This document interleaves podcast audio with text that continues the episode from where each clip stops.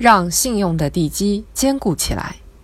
古人云：“一言为重，百金轻。”商鞅主持变法，恐民之不信，遂立木定诺，依诺行赏，以民不欺。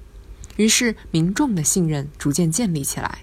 这个故事充分说明，诚信不会自动生长出来，只有建立讲信重诺的良性循环，诚信才会成为助力社会有序运行的润滑剂。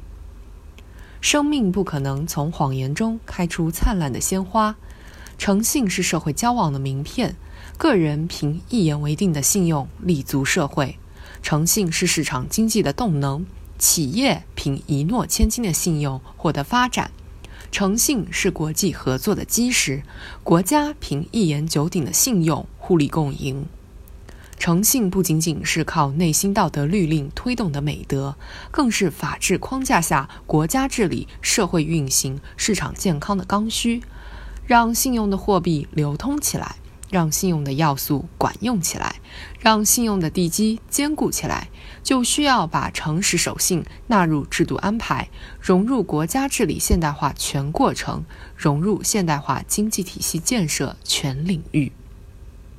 一段时间以来，频发的假冒伪劣、商业欺诈、偷税漏税、欠债不还、电信诈骗等失信问题，使诚信建设一度陷入破窗效应的沼泽。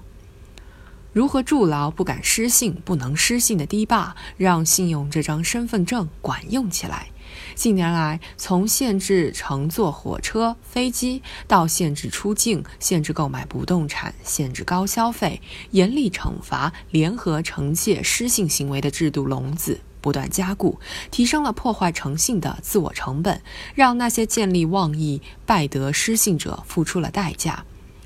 一系列激浊扬清的有力举措，犹如洗目立信。在社会上竖起“守信者一路畅通，失信者寸步难行”的风向标。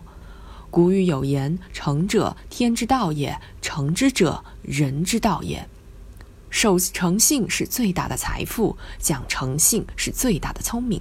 倡导诚信，激励诚信，关键在于提升诚信的社会价值，拓展信用的效用边界。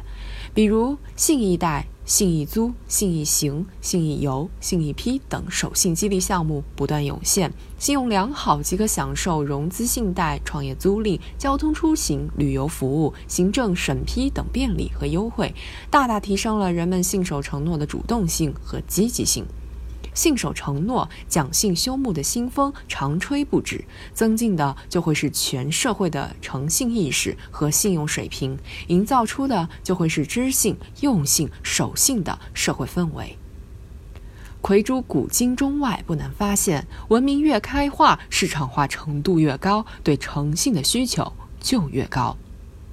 伴随着中国经济处于转变发展方式、优化经济结构、转换增长动力的关键期，信用体系建设同样迎来关口。信用与经济社会发展的融合越来越紧密，信用越来越成为系统化、全民性的价值资产。